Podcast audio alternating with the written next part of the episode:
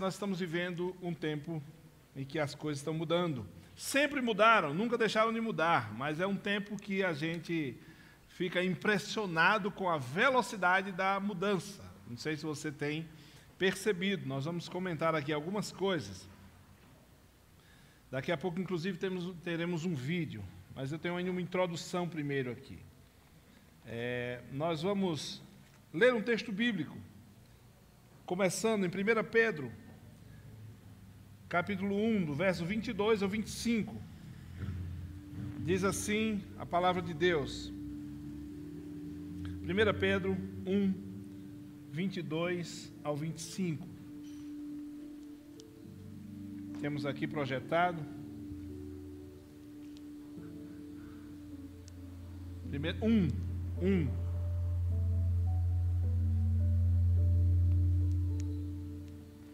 Isso, do 22 ao 25.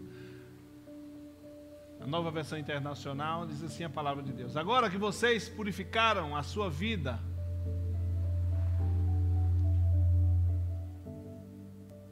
agora que vocês purificaram a sua vida pela obediência à verdade, visando ao amor fraternal e sincero, amem sinceramente uns aos outros e de todo o coração.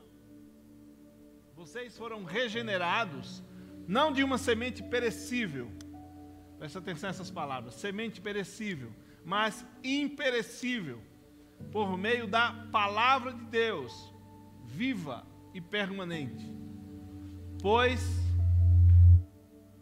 toda a humanidade é como a relva, e toda a sua glória como a flor da relva.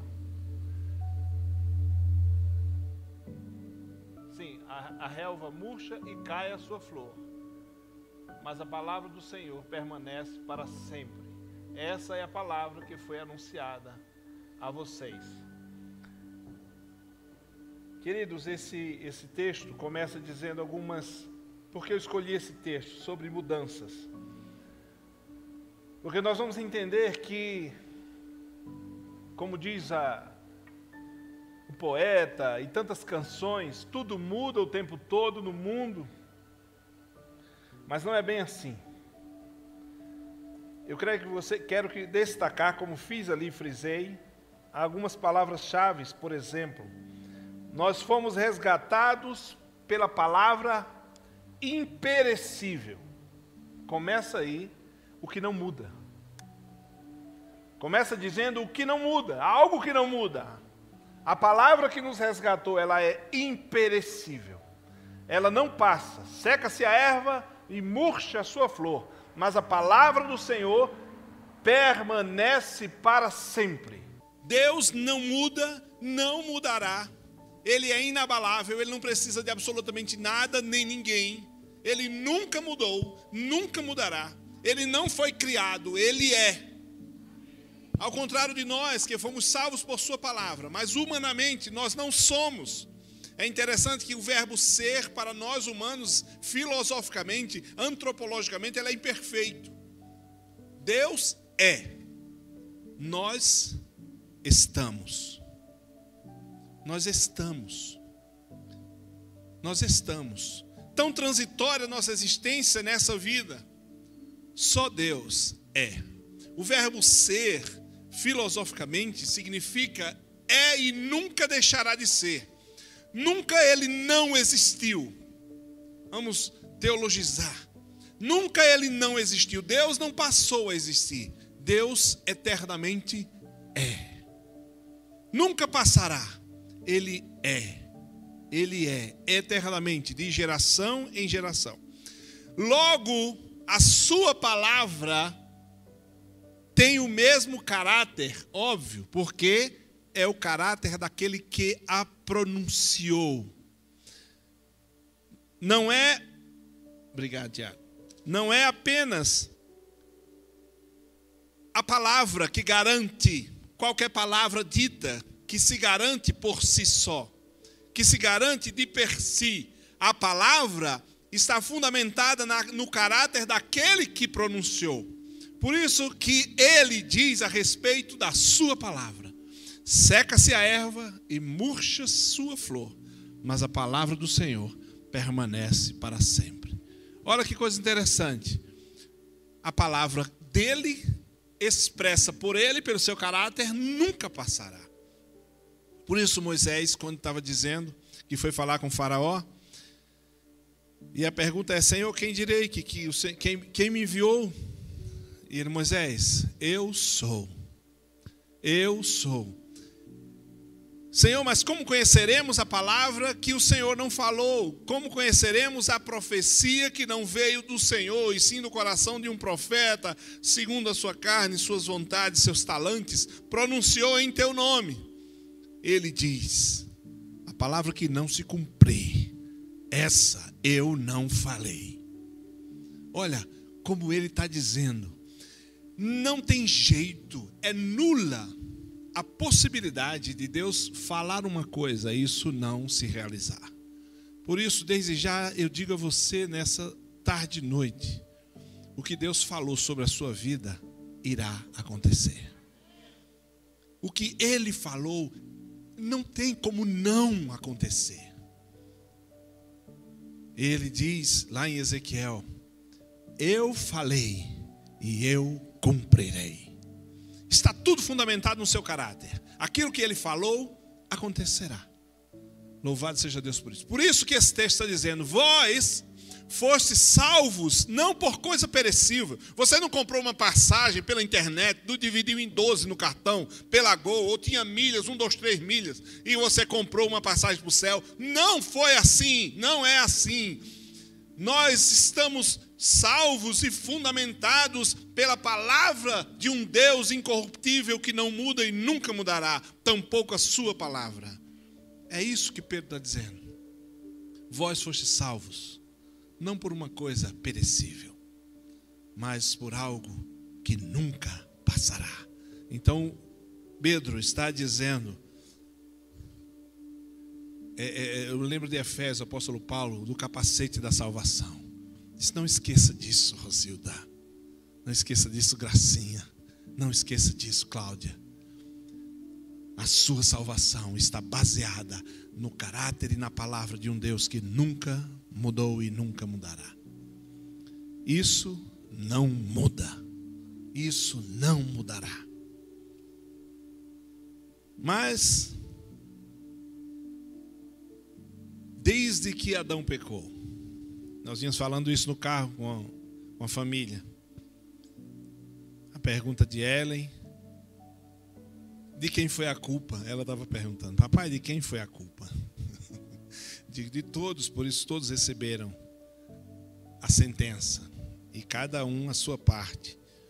E a gente estava conversando sobre isso. Mas dali começou a terra maldita, da luz, mulher da luz em dores, o homem trabalhar e do suor do rosto comerá, e colher também espinhos e abrolhos, a serpente rastejar sobre o seu ventre. Então, todas essas sentenças, e Deus diz: Adão, a terra agora, como quem diz, parabéns, a terra linda que eu criei para você agora é maldita por sua causa. A terra é maldita por sua causa. Queridos, essa palavra de Deus, mais uma vez, a palavra de Deus,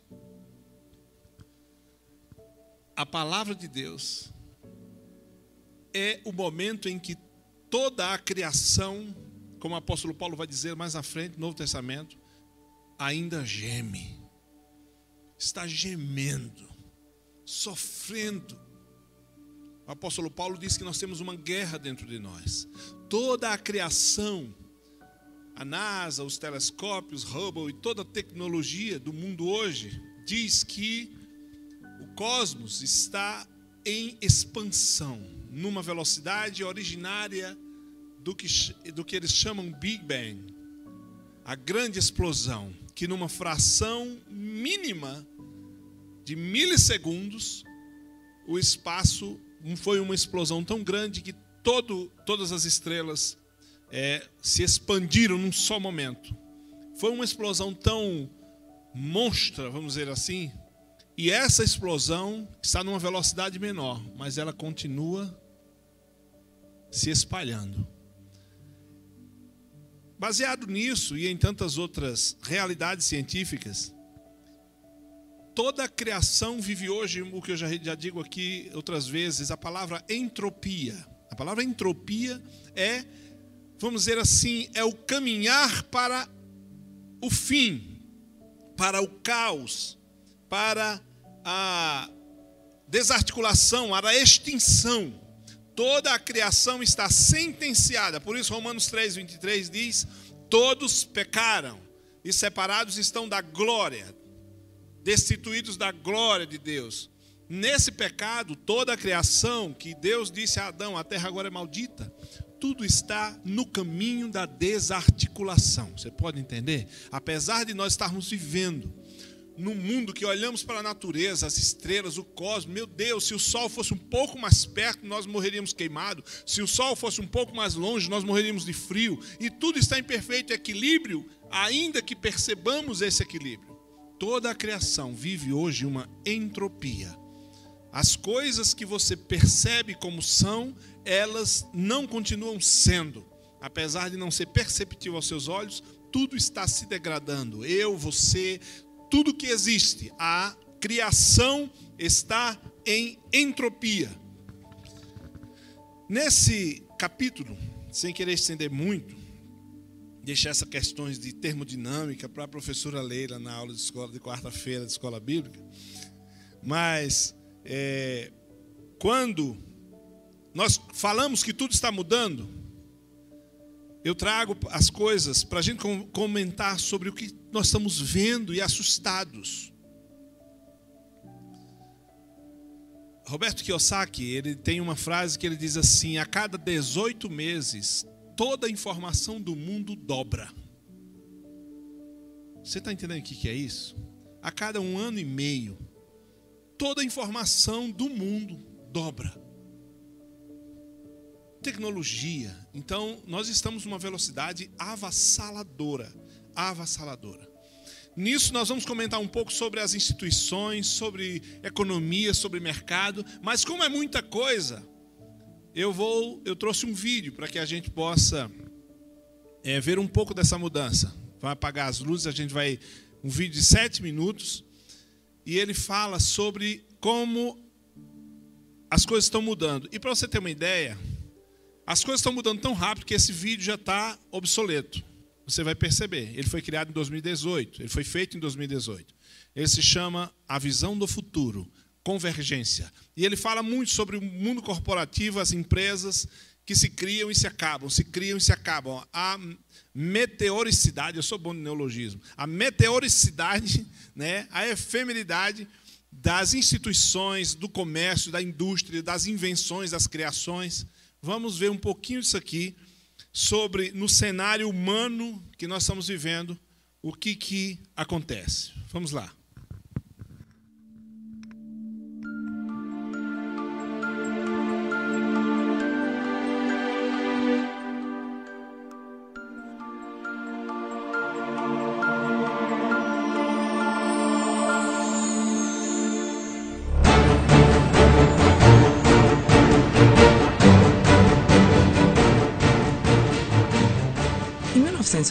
1998, a Kodak tinha 170 mil funcionários e vendeu 85% de todo o papel fotográfico vendido no mundo. No curso de poucos anos, o modelo de negócios dela desapareceu e eles abriram falência. O que aconteceu com a Kodak vai acontecer com um monte de indústria nos próximos 10 anos. Você poderia imaginar em 1998 que três anos mais tarde você nunca mais iria registrar fotos em filme de papel? No entanto, as câmeras digitais foram inventadas em 1975. Assim como acontece com todas as tecnologias exponenciais, elas foram decepcionantes durante um longo tempo, até se tornarem imensamente superiores e dominantes em poucos anos. O mesmo acontecerá com a inteligência artificial, saúde, veículos autônomos e elétricos, com a educação, impressão em 3D, agricultura e empregos. O software irá destroçar a maioria das atividades tradicionais nos próximos 5 10 anos. O Uber é apenas uma ferramenta de software. Eles não são proprietários de carros e são agora a maior companhia de táxis do mundo. A Airbnb é a maior companhia hoteleira do mundo, embora eles não sejam proprietários. Inteligência artificial. Computadores estão se tornando exponencialmente melhores no entendimento do mundo.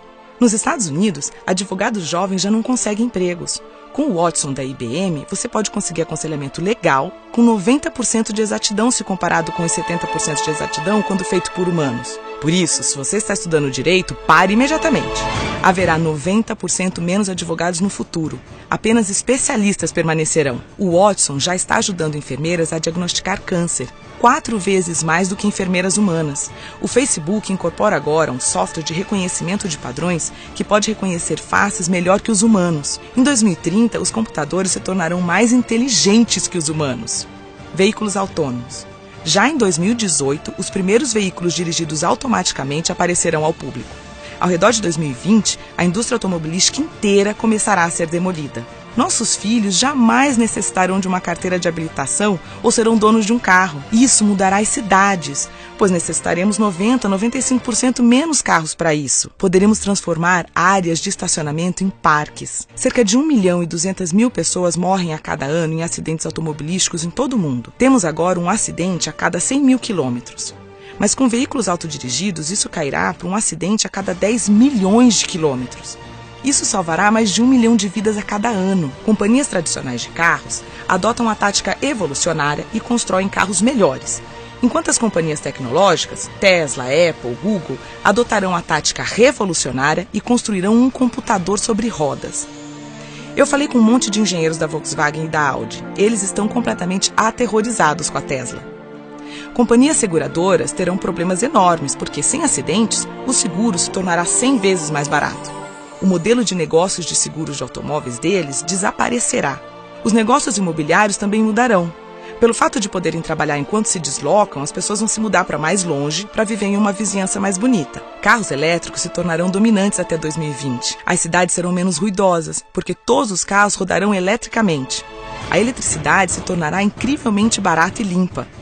A energia solar tem estado em uma curva exponencial por 30 anos, mas somente agora você pode sentir o impacto. O preço da energia solar vai cair de tal forma que todas as mineradoras de carvão cessarão atividades ao redor de 2025. Com eletricidade barata, teremos água abundante e barata. A dessalinização agora consome apenas 2 kWh por metro cúbico. Imagina o que será possível se cada um tiver tanta água limpa quanto desejar, quase sem custo. Saúde! teremos companhias que irão construir um aparelho médico chamado Tricoder na série Star Trek, que trabalha com o seu telefone, fazendo o escaneamento da sua retina, testa a sua amostra de sangue e analisa a sua respiração por meio de bafômetro. Ele então analisa 54 biomarcadores que identificarão praticamente qualquer doença. Vai ser barato de tal forma que em poucos anos cada pessoa desse planeta terá acesso à medicina de padrão mundial praticamente de graça.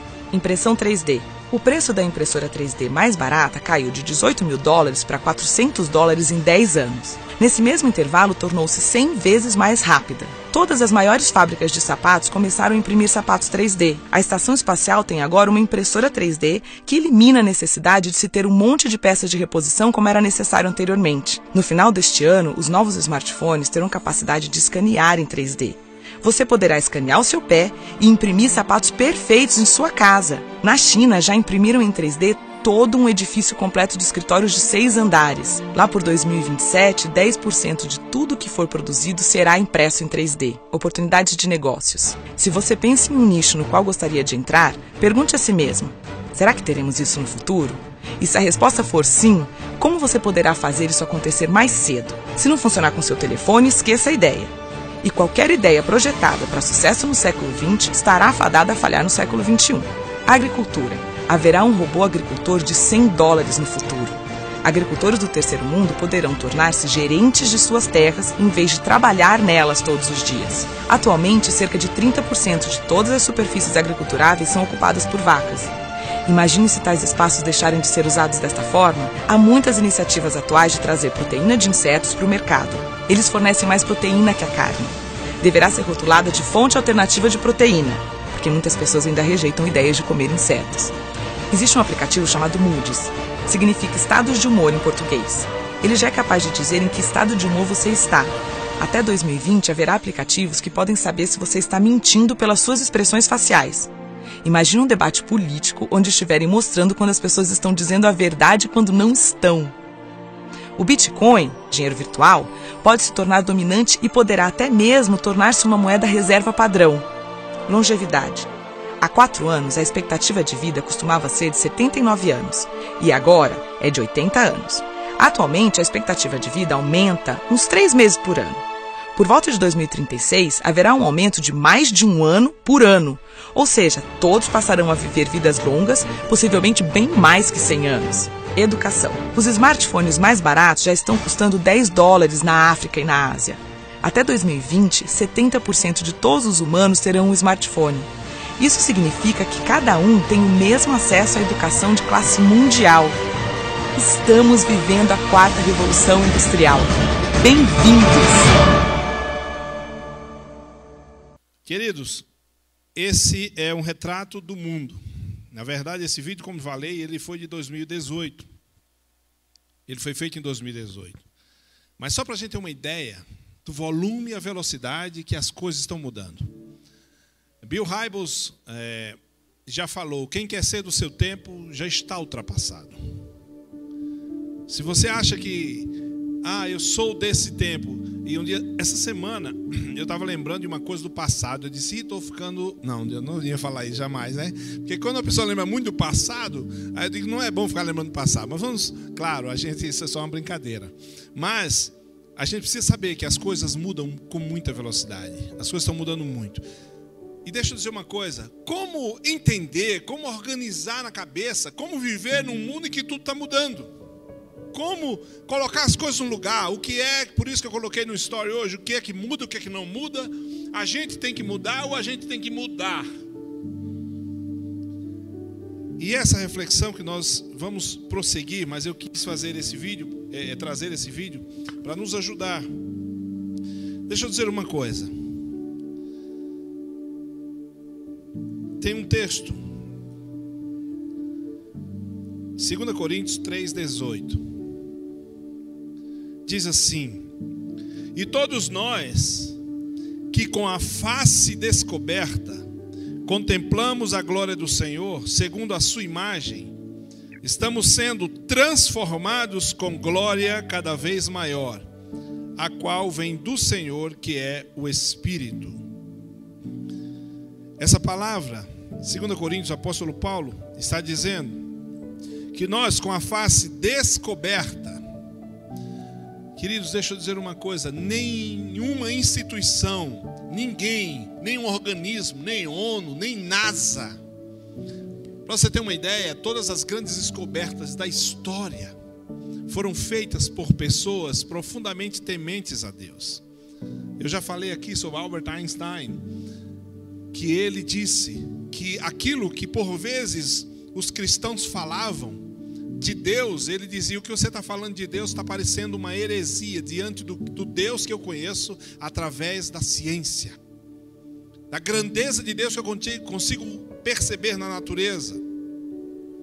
E tantos, tantas descobertas e invenções foram pessoas que temiam a Deus.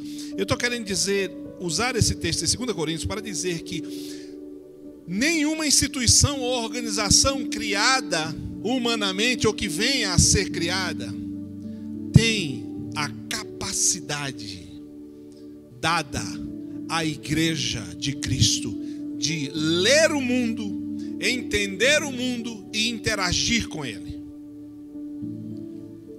A igreja de Cristo é a expressão de Deus, é o corpo de Cristo na terra.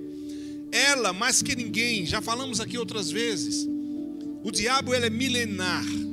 Ele conhece muito do ser humano e por isso ele promove sofrimentos, porque a nossa imagem é a imagem do nosso Pai. E ele não consegue atingir o Pai, mas tenta nos atingir.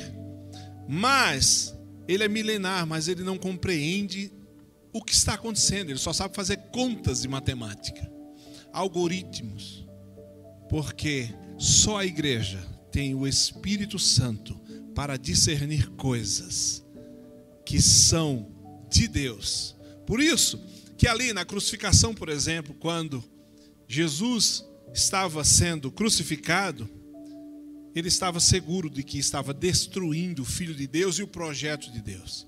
quando na verdade ali sim estava sendo a vitória da igreja sobre a cabeça do diabo, a cabeça da serpente. Lá de Gênesis, a promessa que Deus fez em Gênesis. Por isso esse texto diz: Nós, com a face descoberta, contemplamos a glória do Senhor. A palavra diz sobre Jesus: E nós vimos a sua glória, como a do unigênito do Pai. E aqui diz: Com a face descoberta, contemplamos a glória do Senhor, segundo a sua imagem. Nós estamos sendo transformados. Veja, há uma transformação proposta sobre nós, porque somos natureza caída, pecadores, regenerados por sermos regenerados, uma obra salvífica e transformadora opera em nós pelo Espírito Santo. E aí nós podemos então caminhar para dizer três coisas sobre tudo. Algumas frases eu anotei aqui. O mundo está mudando, a vida é uma mudança dinâmica e permanente. As coisas mudam ao nosso redor. E nós, como igreja, como povo de Deus, como cristãos, nós precisamos três coisas, e essas três coisas eu anotei, são os três pontos que nós vamos concluir falando sobre eles. Primeiro, o primeiro nós, de certa maneira, já entendemos: Deus não muda, nem a Sua palavra, mas existem duas coisas importantes: o mundo está mudando e Deus nos deixou nesse mundo para interagir com Ele. Nunca imagine de que o seu lugar agora é o céu. Agora não. Nosso lugar é o céu. E nós estamos sentados em Cristo Jesus à destra do Pai já. Mas nós estamos aqui para sermos, porque a, terra, a palavra de Deus diz assim: Vós sois sal da igreja, não é isso? Não, não é sal na igreja, não, é sal em casa, não é o que? Sal da terra e luz do mundo. Deus nos deixou aqui com o propósito de salgar.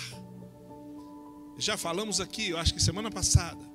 Se não for a igreja, se não for a igreja, o mundo já teria acabado se destruído, apodrecido. Por isso ele nos chama de luz, de sal.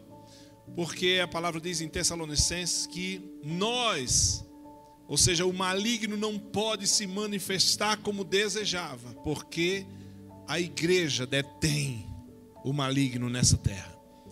E nós falamos sobre isso, e nós precisamos entender que isso é porque Deus nos quer aqui.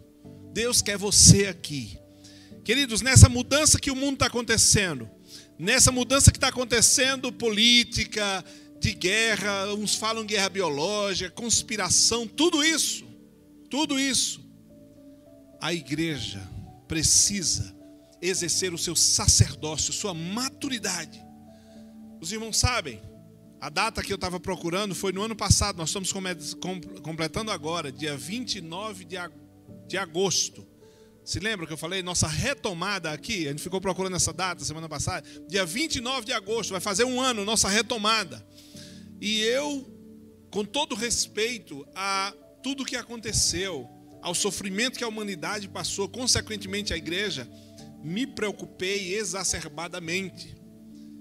Sofri por perceber que muitos líderes, o povo de Deus estava desorientado, desnorteado, perdido. E eu quero dizer com tristeza: existe ainda igrejas fechadas, dizendo vai passar. Eu estou esperando tudo voltar ao normal. Você acredita nisso? Queridos, a igreja precisa se posicionar. A igreja, apesar de estar vivendo no contexto do mundo, ela não é uma rêmora. Você sabe, rêmora é aquele peixinho que come o resto que o tubarão come. Quando o tubarão pega uma presa, ele esmaga e a rêmora fica colada no corpo do tubarão para comer o resto, a migalha que o tubarão come. A igreja não é a rêmora do mundo para viver. O que, que aconteceu? O que, que aconteceu? A igreja ela é profética nesse mundo. A igreja ela é sal dessa terra. Ela é luz desse mundo. Ela tem a voz de Deus, a mão de Deus, os olhos de Deus. E ela precisa abrir a sua boca, no sentido figurado, abrir as suas portas, o máximo que ela possa, e anunciar essa palavra. Isso não é uma opção, isso é uma missão. E me preocupou muito, e ainda me preocupa. Com todo respeito, que cada pastor, cada igreja tem o seu pastor, e cada um teve igrejas, eu sei que muita gente adoeceu, morreu gente, foi muito sofrimento, toda a humanidade sofreu. O que eu estou falando não é de que nós fechamos também por um período, eu estou dizendo que por um momento me pareceu que ninguém sabia o que ia acontecer, ninguém sabia o que fazer. E eu vou dizer uma coisa: se a igreja não souber o que está acontecendo no mundo, ninguém mais saberá. Se a igreja não discernir pelo Espírito do Deus do universo o que está acontecendo nesse mundo, ninguém mais saberá porque a igreja é a resposta. Jesus Cristo é a resposta. Nós temos a palavra que é a resposta. Como nós não vamos saber? Claro que são tempos apocalípticos, últimos dias, como você queira. Mas nós precisamos entender, o mundo está mudando. Nessa mudança que nós vimos também em vídeo agora, nós precisamos saber que como igreja nós precisamos nos contextualizar. Esse é um ponto. Nós precisamos nos comunicar com o mundo, irmãos. Muita gente dogmatizado pensa que nós devemos viver uma vida encapsulada, isolada, num sinagogue, numa sinagoga, não, não fala com ninguém, não tenho, tenho raiva desses pecadores, obrigado a Deus, porque eu não sou como esses pecadores que vivem por aí. Não é esse o papel da igreja. Nós precisamos falar com o mundo. Eu digo a uns colegas, sempre disse, que por tempo a gente vivia uma discussão que o nome da igreja deve ser igreja, missão, congregação, comunidade, como é que escreve, e o pessoal discutia, comunidade na igreja. Eu disse, gente, o nome da igreja está para o lado de fora, porque ela não importa para nós. Pode ser casa do manto, fogo, da labareda, do que seja, do que o povo quiser ver. Aqui nós sabemos que é a casa de papai. Amém? A casa de papai. Mas nós precisamos colocar um nome que o povo entenda. Um nome que o povo entenda. Que seja a resposta para que o povo acerte o caminho. O povo tem medo de igreja hoje. Fala baixo. O povo tem medo de crente. Porque não estamos nos comunicando bem. Nós estamos trabalhando nossas estratégias aqui na comunidade local. E é um desafio para nós porque nós queremos falar com eles. Nós temos a quarta dimensão, vamos ter a segunda chance na segunda-feira. Temos a nuvem na sexta-feira, às 8 horas da noite. Temos, temos criado situações e buscando coisas, cursos, vamos ter aqui defesa pessoal, Krav Maga, muitas coisas nós vamos ter aqui. Curso de bolo, de que, que a gente inventar, a gente vai fazer aqui. Nós, quer, nós precisamos, nós estamos aqui para a comunidade, nós estamos aqui para o mundo. A igreja não existe para nós, já falei isso aqui outras vezes e falo em muitos lugares. A igreja não existe para o pastor, a igreja não existe para os irmãos. Dá licença, a igreja não existe para você. Você é a igreja e nós existimos juntos para o mundo. Nós estamos aqui por causa do mundo. Se não fosse para Jesus, ainda estava no céu. Vamos para cá, vamos para cá, vamos para a festa. Mas não, fica aí e trabalhe. Nós estamos trabalhando porque Jesus ainda tem mais gente aqui nesse lugar. E a gente não pode perder a conexão a propósito, né? Com o mundo. Não podemos. A gente tem que se comunicar, se contextualizar. Estarmos alinhados, falando uma língua que eles entendem. Perdendo e nos despojando do evangeliquez. Eu nunca esqueço eles estão aqui me ouvindo, meus queridos, né? Quando a questão da nossa pintura aqui, aí quando nós vamos pintar, aí disseram, pastor, essa parede vai ser toda preta mesmo? Eu digo, não, só essa daqui, essa aqui já era, essa daqui e aquela ali. E não vai ser nada branco, não. Disse, por enquanto o piso. Mas eles estão me ouvindo aqui. Mas a questão é que isso aqui toda tem uma didática de linguagem visual. E a gente sabe disso. E a gente quer falar com esse mundo. A gente precisa falar com eles. A gente não pode perder essa conexão. Não pode perder esse Wi-Fi. Queridos, a, a voz profética da igreja é o que muda a mudança. Me permita a redundância. Tudo está mudando. Eu gosto de falar isso em relação à educação dos filhos. Que é a história de que não, não interfira tanto, não interfira tanto. Deixa eles ser o que eles quiserem. O mundo diz o que, é que eles vão ser, os amigos influenciam, a escola influencia, o YouTube nem se fala. Eu não vou influenciar? Vou influenciar sim. Todos os meus três filhos. Eu sento repetidas vezes com ele. Digo, você vai ser isso, você vai ser isso, você vai ser um homem pai de família, sua namorada vai ser linda, você vai ser um homem bem, você vai ajudar. Eu já falei isso aqui outras vezes. Eu descrevo e desenho na mente dele o que eles vão ser. Se a voz de um pai é relevante ao coração do filho, está gravado no coração dos três. Claro que as decisões serão deles, mas se alguém pode influenciar, eu estou no primeiro da fila. Eu e a mãe. Nós somos os primeiros da fila. Ah, primeiros da fila. Você vai ser isso. Ainda ontem brincamos, né, filha? Com Hannah, que tem 18 anos, e a mãe, carinhosamente, também que está sendo transmitido pela internet, o mundo inteiro ouvir. Ela disse, e a mãe disse assim: Olha, você tem 18, mas está aqui ainda. E ela sabe disso. Ela, a gente estava fazendo graça e brincando com ela em casa. Assim, queridos, em tempos de mudança, nós precisamos estar conectados. Tem uma frase que eu achei fantástica. Inclusive Ellen disse: Uau, papai, que frase forte. Ela disse: Em tempos de mudança, quem estiver aberto à aprendizagem herdará o mundo, enquanto aqueles que acham que já sabem tudo estarão bem equipados para um mundo que não existe mais. Ela entendeu essa frase e disse: Uau, que forte, papai, repete. Em tempos de mudança, quem se vê aberto a aprender herdará o mundo. Por isso, abra sua cabecinha. Tem coisa que nunca vai mudar e nós não vamos abrir mão da palavra, da mensagem do Evangelho. Não vamos abrir mão. Mas linguagem, ué, acorda. Nós precisamos falar com o mundo. Nós precisamos falar com o mundo. Estamos aqui para isso. Para falar com Deus, aleluia, Ele nos compreende, sabe nosso coração, mas nossa linguagem humana precisa ser para falar com o mundo. A voz profética da igreja é o que vai interferir a mudança. Lembrando que eu estava falando dos filhos, educação dos filhos. Se tudo influencia, eu não vou influenciar.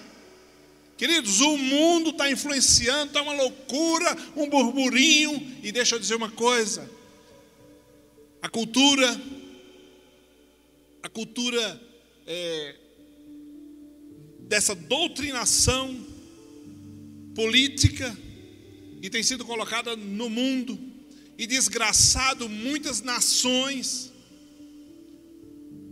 demonizando a propriedade privada e dizendo: Deus quer que parta tudo para todos. Isso é uma religião. Deixa eu dizer uma coisa, eu estudei e escrevi sobre fundamentalismo várias vezes. E tem uma máxima no, no meu trabalho que diz assim: a melhor maneira de ser fundamentalista é ser contra o fundamentalismo. Preste atenção onde eu quero chegar. A melhor maneira de ser, de eu gostar de ter armas, é ser contra as armas. Pense um pouco mais. Porque se eu sou contra as armas, só eu as terei. A melhor maneira de ser imperialista é ser contra o imperialismo. Contra o imperialismo, abaixo do imperialismo. Por quê? Porque eu serei imperialista sozinho.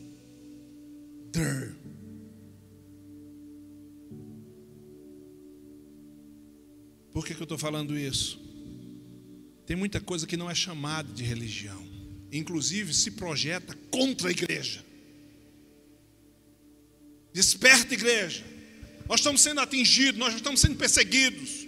Já estão falando de nós, já estão falando em fechar nossas portas, já estão questionando juridicamente a fala, a liberdade de pastor pregar. Pregar é o que está escrito, inclusive. Acorde, igreja. Nós estamos sendo cercados. E nós não vamos influenciar esse mundo. Porque o que está nos cercando é uma religião, sim. Religião que se levanta contra tudo que se chama Deus. Acorda, igreja. Acorde, irmãos.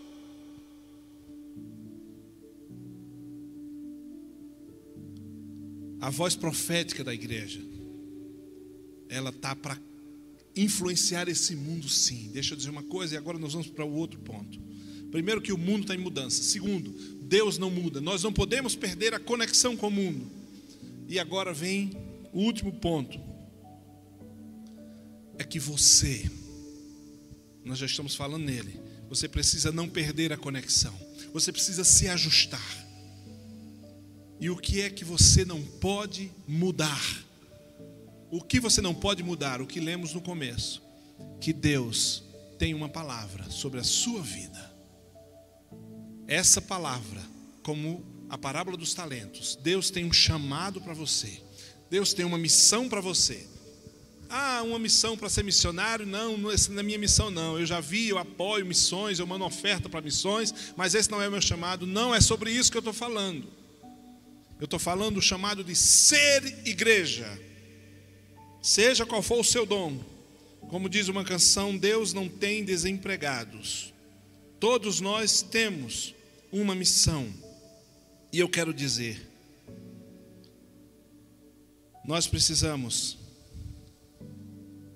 nunca querer mudar, porque primeiro não, não vamos conseguir, mas você não pode mudar aquilo que Deus tem sobre a sua vida.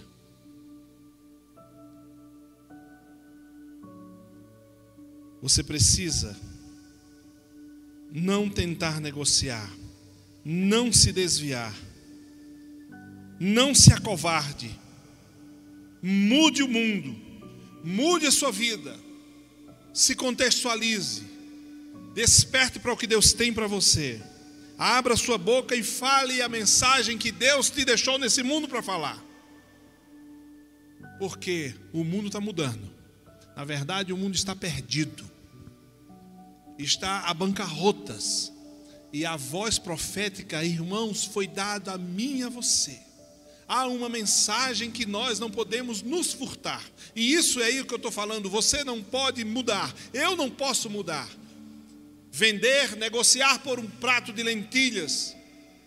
Me desviar do que Deus me levantou nessa terra, nessa geração para você, pra, para ser o que Deus fez na tua vida e te levantou nessa geração para ser e para falar, você não pode mudar isso. Não pode mudar isso. Essa voz de Deus que está no meio do seu coração, o chamado, a vocação, o caminho ministerial que Deus tem para você, você não pode mudar. Deus conta com você nessa terra hoje. Mude o mundo, interfira no mundo, e deixa eu dizer uma coisa, para terminar, se você pensa, ah, não, eu não gosto de estar nesse negócio discutindo política, eu não gosto de falar sobre isso nas redes sociais, eu só gosto de para minha igreja ser fiel e orar, dar meu dízimo, cantar. Eu quero dizer que isso é infantilidade cristã, não é maturidade cristã. Nós estamos, recebi um vídeo, irmã Leila, você colocou na escola bíblica, aquele texto do, do, da igreja que está sendo perseguida em Cabul, no Afeganistão, cristãos sendo perseguidos, sendo mortos, degolados, já começou. E você está dizendo que só quer ir para a igreja porque não quer nem falar no Facebook, e não quer nem colocar no Instagram, só quer ficar orando. Isso é infantilidade. A palavra diz assim: os filhos das trevas são mais astutos do que os filhos da luz, porque eles, queridos, estão metidos em tudo nesse mundo, estão apodrecendo tudo, e nós que somos sal, vamos ficar dentro da igrejinha, somente orando e levantando as mãos para o céu. Isso é infantilidade cristã. Nós temos a voz e a palavra que muda o mundo. Nós temos a palavra de Deus, não é a minha palavra, a sua palavra, é a palavra que muda o mundo, a palavra de Deus, a imperecível palavra de Deus. O mundo está em bancarrotas, o mundo está se acabando, irmãos. O mundo está se acabando, tem gente morrendo agora, tem gente morrendo hoje, tem famílias se destroçando, indo para o inferno. Nós temos vizinhos que nunca ouviram falar da palavra de Deus, que nunca sabem, não sabem ainda quem é Jesus. E você, não, não vou falar sobre isso. Não. Queridos, deixa eu dizer.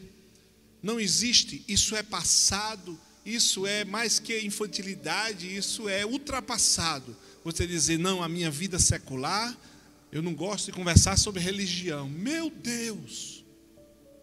O diabo está falando tudo que é porcaria por todos os canais, pela internet, pela TV, na política. Queridos, deixa eu dizer uma coisa. As grandes e maiores, e mais nobres e mais famosas faculdades do mundo foram feitas pela igreja de Jesus Cristo. Pagas, construídas. Eram casas de teologia, de formação de pastores e líderes. Sabe o que foi que aconteceu? Um comportamento como esse, de dizer: vamos para o monte orar e vamos colocar administradores nos nossos negócios. Hoje, essas casas, pela igreja construída, alojam ninhos e serpentes contra a própria igreja. E nós estamos de novo tentando agora buscar o tempo perdido, porque as grandes influências na ciência, na política, no mundo inteiro está nas mãos do inferno. Mas Deus é o Deus do universo. E é sobre isso que nós estamos falando. Essa timidez não é aceita pelo Senhor Jesus. Por isso ele diz: os tímidos. Se lembra da parábola dos talentos? Aquele que só teve um, um talento? Eu enterrei porque sabia que o Senhor é o Deus que granjeia onde não semeou, que colhe onde não plantou. Então, um, um talento não iria fazer falta. E eu escondi e enterrei com medo de perder. Tímido, servo mau. Servo mau. Porque nós estamos agora correndo atrás do que nós perdemos na missão, na igreja, na palavra de relevância no mundo inteiro. Porque nós nos retraímos e fomos ficar somente no culto da transfiguração, construindo nossas tendas e adorando somente, enquanto a influência maligna estava sem sal e sem luz, continuou apodrecendo o mundo. E a igreja hoje está vivendo um tempo difícil, cada dia mais difícil. Os tempos são difíceis, os últimos dias são tempos terríveis, o apóstolo Paulo diz a Timóteo. Mas nós precisamos acordar e despertar para o que nós temos em nossas mãos para fazer. Deixa eu dizer uma coisa. Não vim aqui para nos aterrorizar, aterrorizar os irmãos, mas eu já falei isso aqui e repito. Nós estamos vivendo um tempo incrível. Nunca houve tanto cristão sobre a crosta terrestre. Existem mais cristãos hoje sobre a terra do que no céu. Ah, e o senhor está com senso do céu, né? Recebeu um WhatsApp lá. Não, que na história da humanidade, na história da humanidade, a história cristã, de todas as pessoas ditas cristãs, ou as pessoas que nasceram e já morreram, está o um número muito menor do que os que vivem sobre a terra hoje. Então, consequentemente, nunca houve tanto cristão sobre a terra. A igreja está mais poderosa? Não, ela sempre foi poderosa. A igreja está alinhada. E deixa eu dizer uma coisa, eu trago essa palavra com muita alegria no meu coração. Com muito assim certeza de que ela deve ser dita à igreja. Porque esse é o tempo que nós estamos vivendo. Deus está despertando, Deus está chamando. Como eu falei que a igreja é que tem poder e capacidade de discernir os tempos, o que eu estou falando aqui são palavras inteligíveis, claro, tentando colocar numa ordem, falando sobre tantas informações ao mesmo tempo. Mas deixa eu dizer, há uma voz do Espírito que fala com a igreja. Essa voz que Deus fala no seu coração particularmente. E Deus está nutrindo e preparando a sua igreja para um tempo que se chama hoje. Deus está movendo a sua igreja. Nunca houve um povo tão poderoso na terra, posto em ordem de batalha. Joel capítulo 2. Nunca houve um tempo igual a esse. Está tudo seguro. Está tudo nas mãos do Senhor. O que Deus quer é que você abra a sua boca, que eu abra a minha boca e que eu viva uma vida de poder. Não uma vida de timidez, não uma vida acanhada, não uma vida de medo, Não, eu tenho medo. E se me prenderem? E se me prenderem? O apóstolo Paulo diz. E Jesus diz: Fique feliz se vos perseguires e vos injuriarem, e vos fizerem todo mal contra vós por minha causa. Se alegrem, porque você está fazendo a coisa certa. Assim perseguiram os profetas que viveram antes de vocês, que eles já estão matando nossos irmãos hoje, estão perseguindo a igreja hoje, estão perseguindo a igreja brasileira hoje, estão tramando agora, estão tramando agora. Mais uma vez, eu não estou querendo assustar, estou querendo trazer a realidade que eu creio. Eu creio, e como pastor, tenho a obrigação do que aquilo que eu entendo trazer para cá, o que palpita no meu coração. Nós precisamos acordar, nós precisamos ser relevantes, precisamos deixar de sermos covardes, nos posicionarmos, abrir a boca e falar, deixar de ser pastoso, deixar de ser. Não, está errado em nome de Jesus. Eu sei o sangue que me comprou na cruz, que conversa de mais ou menos de Não, não tem, não, não receber esse espírito de medo. Não recebemos espírito de medo, irmãos. E precisamos entender para que Deus nos quer aqui. No Nordeste a gente diz assim: para honrar as calças que veste, seja homem. A gente precisa honrar. Efésios capítulo 4, verso 1. Andeis de modo digno daquele que vos chamou. É a mesma coisa tradução nordestina, a tradução. Andeis de modo digno da vossa vocação. Deus nos chamou para estar aqui. A gente não chamou aqui para brincar de crente. Só para receber vitória. Ah, eu quero. Inclusive, vitória é o nome da minha filha. Eu quero. Mas eu sei bem do que está no, no pacote. Eu sei do que está no combo. E nós precisamos deixar de achar que ser crente é vir para cá assistir uma pregação por domingo ou às vezes somente pela internet, e passar uma semana inteira à deriva. Não, pense igreja, seja igreja, haja igreja, ora igreja todo dia, sabendo disso. Não é como a irmã Renata aqui na oração disse, apesar do que somos, não é que você é perfeito, não.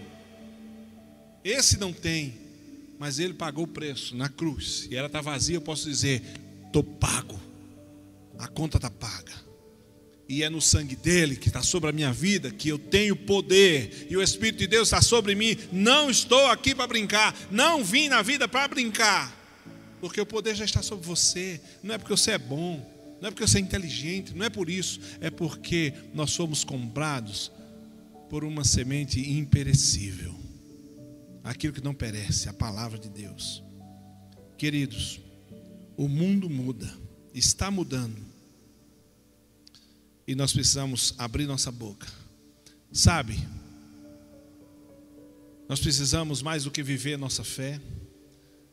O papel profético da igreja, ou seja, o de professar, de anunciar, querigma, precisa ser realizado. Nós precisamos salgar o mundo, já disse isso. Mas no meio, no meio ao caos, em Gênesis, no capítulo 1,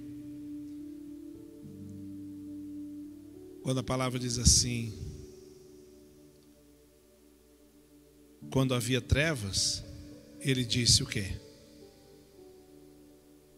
Quando havia trevas, ele diz o quê? Haja luz. Quando aquela mulher estava para ser apedrejada, Jesus disse: Eu não te condeno. Ué, mas ela não tinha que ser apedrejada? Jesus disse: Eu não te condeno. Vai e não peques mais. Teus pecados, disse aquele paralítico, teus pecados estão perdoados.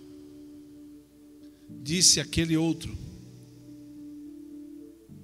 da cama: Levanta, toma teu leito e anda. Deixa eu dizer uma coisa. Deus nos colocou no mundo, não foi para sermos simplesmente a beleza da coroa da criação, os filhos de Deus, isso tudo faz parte. Mas não tenha dúvida, e o que o que Deus colocou no seu coração, no seu na sua mente, a sua capacidade, as humanas também, claro, mas sobretudo o poder do Espírito Santo está sobre nós, é para quando encontrarmos uma situação adversa, nos dirigirmos contra ela. Tem trevas, haja luz. Está doente, ser curado. Tem cura. Ai, minha família, tem jeito. Pode, não pode? Pode. Ah, eu não consigo. Consegue. Aí eu vou dizer: não desista. A palavra da igreja, ela é contra o mundo, ela influencia, o mundo, porque se não influenciar, se o sal for insípido, para nada mais serve, senão para ser o que? Pisado. Quem é sal no mundo, igreja? Somos nós. Se você não salgar, olhe em que você está se comparando, se igualando. Por isso que a palavra de Deus diz: nós precisamos fazer diferença sim. Coragem, igreja, desperte, igreja. Viva o poder de Deus, que Ele morreu numa cruz, enviou o seu Espírito Santo, está sobre nós, nos enviou profetas. A igreja está hoje aberta, pregando a palavra, louvando a Deus para dizer: seja intrépida, igreja. Você é poderosa, você é forte. Vem uma semana aí, deixa de brincar de crente. E exerça o sacerdócio, o papel profético no seu trabalho, na sua casa, na sua escola. Abençoe vidas. O mundo está gemendo, o mundo está sofrendo. Ah, meu, que eu tenho vergonha de ser crente. Não diz isso, não. Eu sei que não verbaliza. Mas repreenda isso. Quebre isso rasgue, despojai-vos do velho homem e revesti-vos do novo. Nós precisamos, para mudar o mundo, mudar a nossa posição, mudar a nós mesmos. Como disse, quer mudar o mundo, disse um, um, aquele general americano, esqueci o nome dele agora. Quer mudar o mundo, comece arrumando a sua cama. Quer mudar o mundo? Comece mudando você. Quer mudar o mundo? Cuide de sua família. Quer chegar aos confins da terra? Comece por Jerusalém. Depois Judéia e Samaria e até os confins da terra. Mas deixa eu dizer, comece. Seja relevante. Sonhe grande. Aquilo que Deus tem sobre a sua vida, Ele quer realizar. Saia da mediocridade. Saia do raso. Saia da média Saia do que todo mundo faz. Não faça porque a multidão vai. Não vá porque a multidão vai. Não faça porque teu amigo faz. Não! Você é um chamado de Deus precioso. Faça o que Deus tem sobre a tua vida. Seja você e você será incomparável. Vamos mudar o mundo. Tudo está mudando. E nós precisamos honrar tudo aquilo que Deus colocou em nós. Não se amoldem, não se amoldem ao padrão desse mundo, mas transformem-se pela renovação da sua mente, para que sejam capazes de experimentar e comprovar a boa, perfeita e agradável vontade de Deus. Romanos 2, 12, 2. Feche seus olhos, vamos orar. Pai amado, em nome de Jesus, obrigado pela tua palavra. Ó oh, Pai, o mundo está mudando, mas obrigado. Nós precisamos mudar para mudar o mundo, porque a tua palavra nunca muda. O Senhor nunca muda. Ó oh, Pai, nos abençoa, nos exorta, nos leva para outro patamar. Nos conduz, ó Deus, ao centro da tua vontade, à relevância, ao poder. Ó Deus, em nome de Jesus, desperta com poder a vida de cada um dos meus irmãos aqui, a minha, a nossa vida, a convicção ministerial, profética da nossa vida nessa terra, com os pés dessa terra, nós somos a voz de Deus nesse mundo. Oh Pai, faz-nos ser mais do que nós somos hoje, melhora-nos, faz-nos despertar nos coloca nos lugares certos, Nos desperta a honrarmos tudo que o Senhor já fez por nós.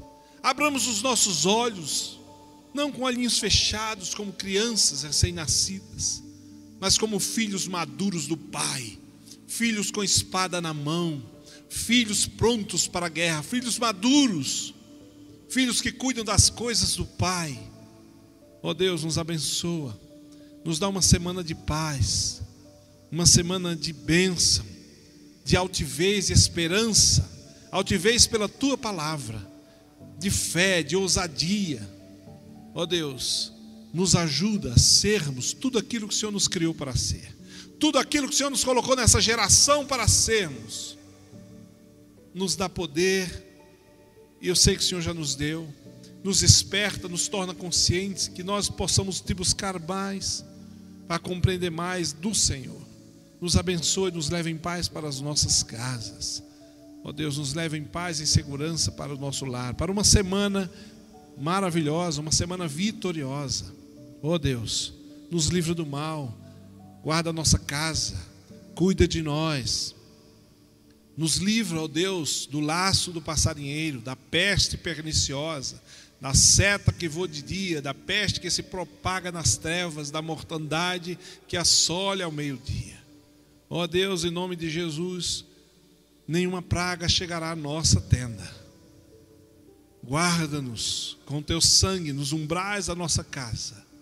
Ó oh Deus, e que o teu anjo nos guarde. Que a tua mão seja sobre nós, como disse Ezequiel. E que essa semana seja uma semana de vitória, de surpresas, de alegria, de fé, de cura de milagre, de experiências poderosas com o Senhor. Cuida de nós e nos abençoa no nome de Jesus. Que o amor de Deus, nosso Pai, que a graça salvadora do Senhor Jesus Cristo, a comunhão e as consolações do Espírito Santo de Deus seja conosco e todo o povo de Deus, com a igreja perseguida no Afeganistão, no Oriente Médio, os nossos irmãos em sofrimento, que o teu poder se aperfeiçoe na fraqueza, na nossa fraqueza, em toda a igreja, em toda a terra, hoje e sempre. Amém, amém e amém. E que bom que você acompanhou a nossa celebração aqui em nosso campus online. Queremos fazer um convite para você. Que tal participar aqui da nossa celebração presencial? O nosso endereço aparece aqui na sua tela. E agora aproveite e compartilhe o link dessa mensagem para alguém que você ama. Para falar conosco, acesse as nossas redes sociais. Aguardamos por você na próxima celebração. Até mais!